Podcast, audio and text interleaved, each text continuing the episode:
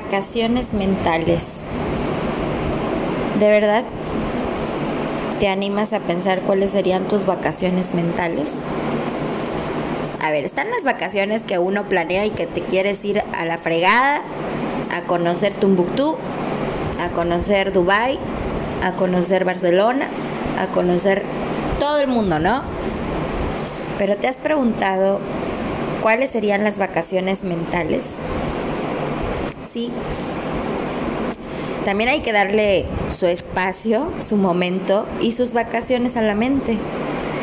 Porque nuestro cerebro es tan, tan inteligente, tan poderoso, tan mañoso, que también le tienes que enseñar a tener sus vacaciones mentales. Tú vas a decir, ay, ¿de qué estás hablando? Ahora sí, ¿qué mosco te picó? Bueno, pues hasta ahorita ninguno. Pero he estado leyendo mucho de acerca de cómo sanar nuestro propio cuerpo, cómo sanarnos nosotros mismos sin tener que ir al médico. Obviamente hay que ir al médico cuando te sientes mal y que no sabes qué está pasando, pues lo más recomendable es que vayas al médico, porque así te sacas de dudas, de incertidumbres, de cosas em, para que no lamentes, ¿no? De que si te detectan algo, lo puedas atender a tiempo con un tratamiento y demás. Físicamente, si te sientes mal, ve al médico.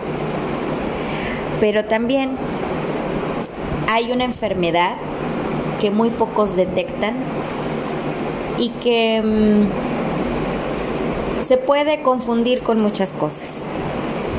Y la primera que te dicen es ve al psicólogo, porque tu problema puede ser de la mente.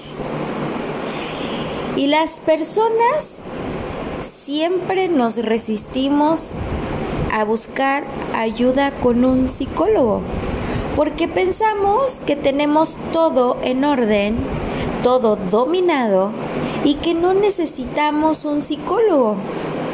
Pero tú sabías que la salud mental también es una prioridad. O sea, ay, perdón, que si tú tienes también algo que te está pasando en tu cuerpo, algo que te está molestando en la mente, algo que no te está dejando pensar bien, dormir bien, estar tranquilo o tranquila, ¿sabías que eso puede ser una falta de conexión de mente-cuerpo?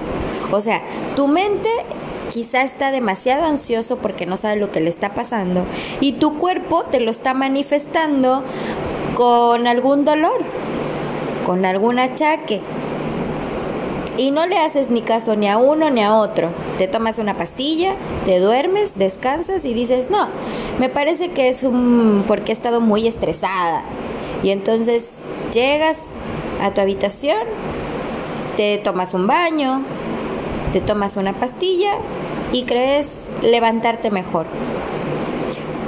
Pero ¿sabías que de esa forma estás entrenando tu mente para decirle, hey, güey, estás bien. Nada más que, ay, nomás es tantito. Pero vamos a tapar este dolorcito con una pastilla y vas a amanecer mejor. ¿Y qué crees? Amaneces mejor. ¿Que no te habías dado cuenta? Pues sí, es mental. Si tú dices que vas a amanecer mejor y le estás diciendo a tu cerebro que vas a amanecer mejor, así tomes una Coca-Cola, eh, así tomes un cualquier otro refresco. Uy, a ver si no me censuran por decir la marca. bueno, no hemos llegado a eso. Pero tomes lo que tomes, un café, algo que te active, ¿no? O algo que te da la sensación de estar en paz, tranquilo y descansado pues ya le estás diciendo a tu cerebro que de esa manera es como se va a tranquilizar. No hay otra.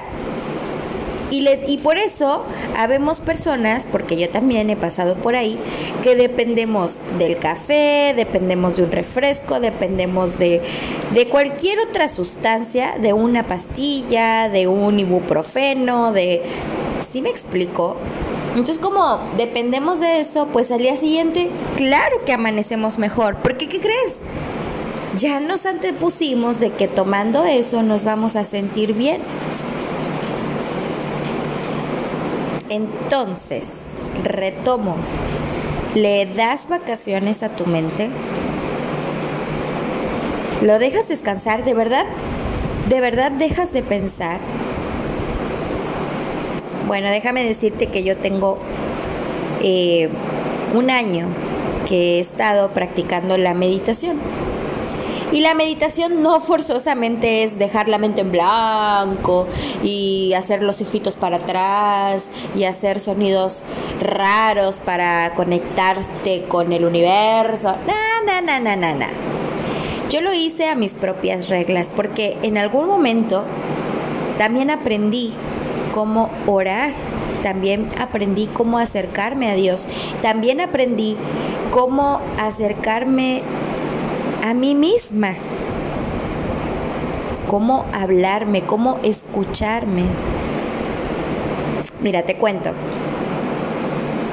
Yo en mi mundo de caramelo, cuando yo estaba casada, me sentía una mujer plena, feliz, dichosa, con el hombre soñado.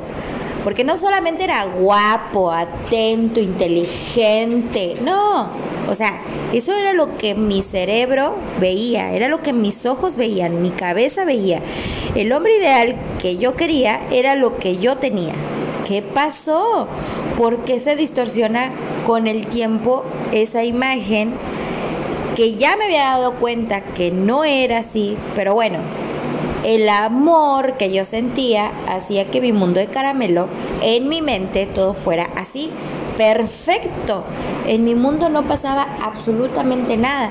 Primero porque lo que pasara era de una mujer y esposa negada que tenía que estar al lado de su macho, perdón, de su marido, para siempre seguir adelante y construir un mundo juntos. que no está mal, ¿no? Pero bueno, en ese momento yo estaba actuando de esa forma, de la cual no me arrepiento porque estaba en mi mundo de caramelo. O sea, yo en mi mente fue tan poderosa que yo dije, no, yo cuando me case, yo cuando haga esto, va a ser así. Y yo luché mucho para que así como me lo imaginé, lo viviera. Ah, pero ¿qué crees? Que a mis 27 años eh, me pasó, bueno, no, como a los 28 me pasa un aborto. Bueno, no fue aborto, fue, bueno, sí, dentro de embarazo psicológico y que no sé qué tanto. Te lo comparto porque ahora ya lo he superado. Y mm, nada, pasó, pero yo lo bloqueé. En mi mente yo no recordaba que me había pasado eso. Fíjate, a los 30, un poquito pasado después de los 30, estaba yo trabajando y de repente me sentí muy mal y no podía moverme, me dolía mucho la espalda. Eh, en Argentina algo que admiro mucho es que había mm, bueno, hay salud pública, entonces había estudios que a mí no me salían nada.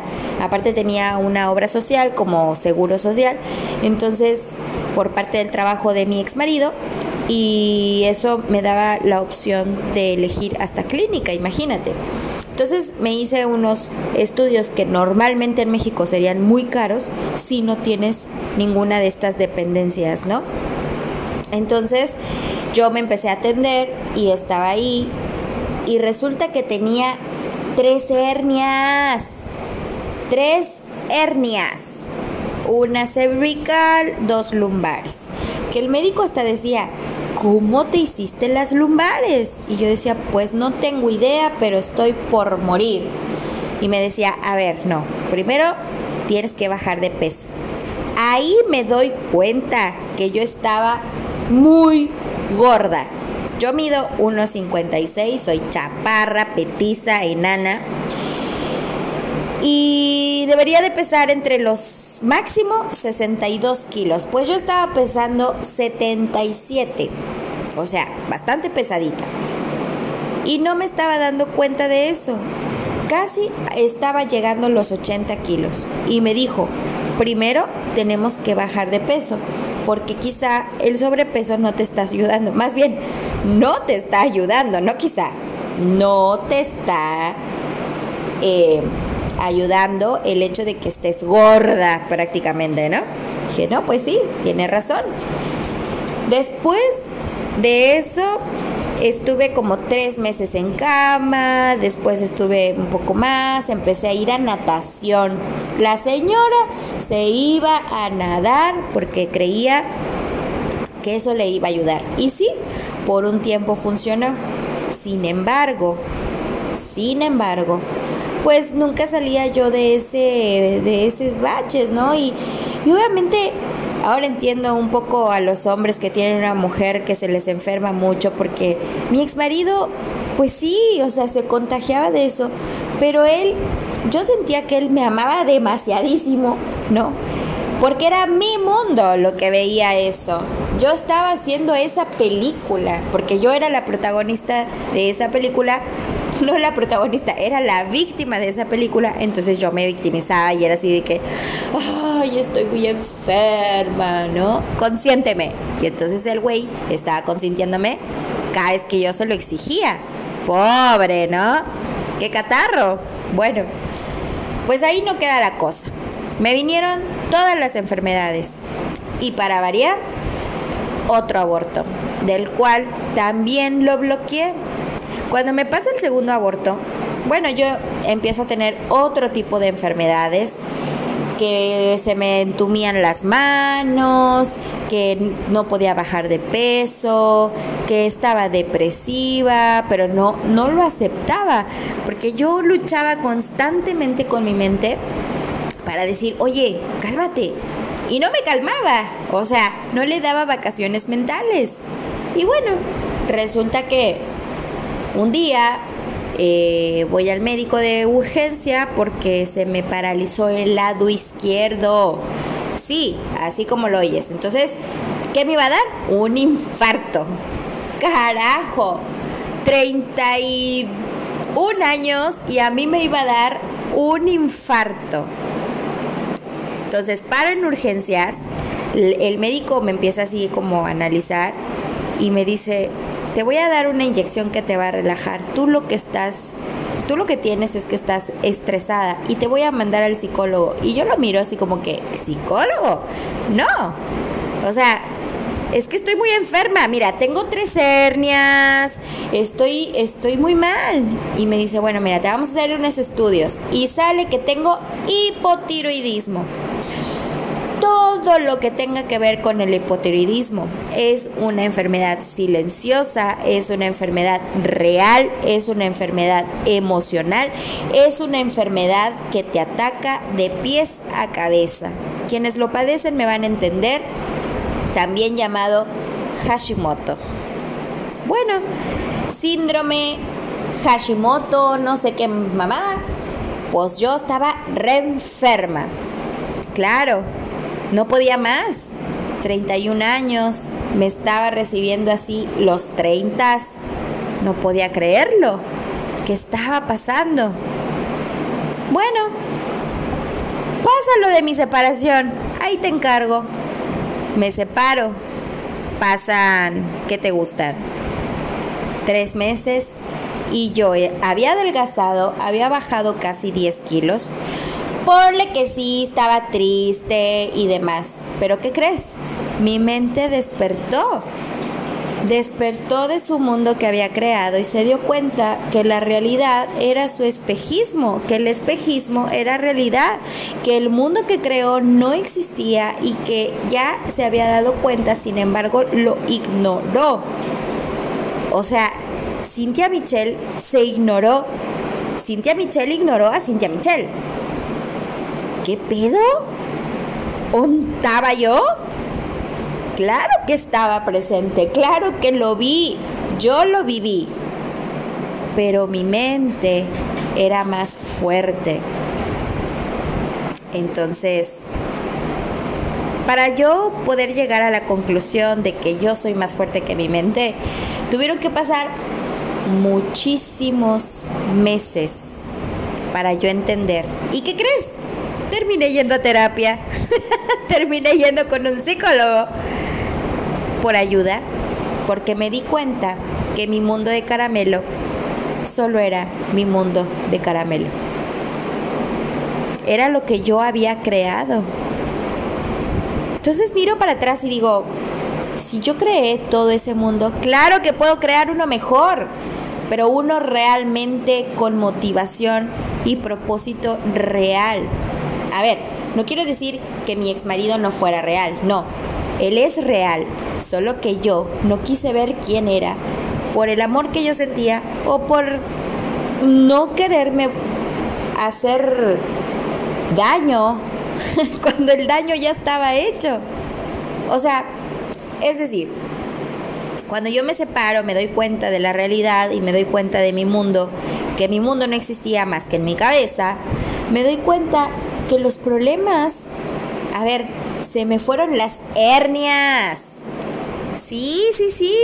Me acuerdo de los abortos, cosa que yo había bloqueado.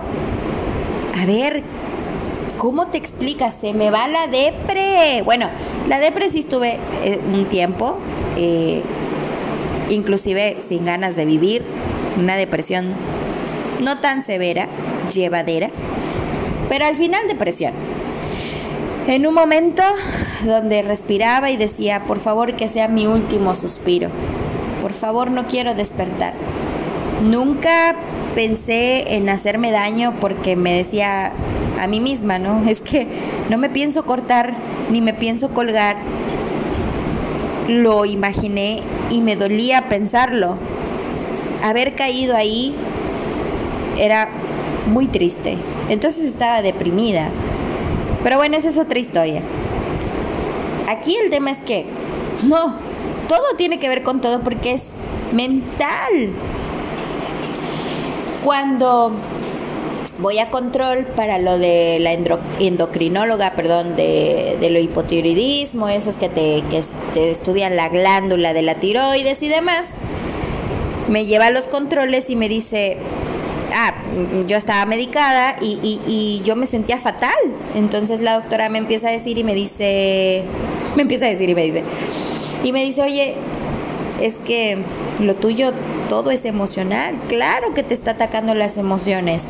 Te estás separando, falleció tu papá, eh, te estás divorciando. ¿Qué más quieres? A ver, esto no es fácil, esto no es sencillo. Claro que tu cuerpo te lo va a atacar.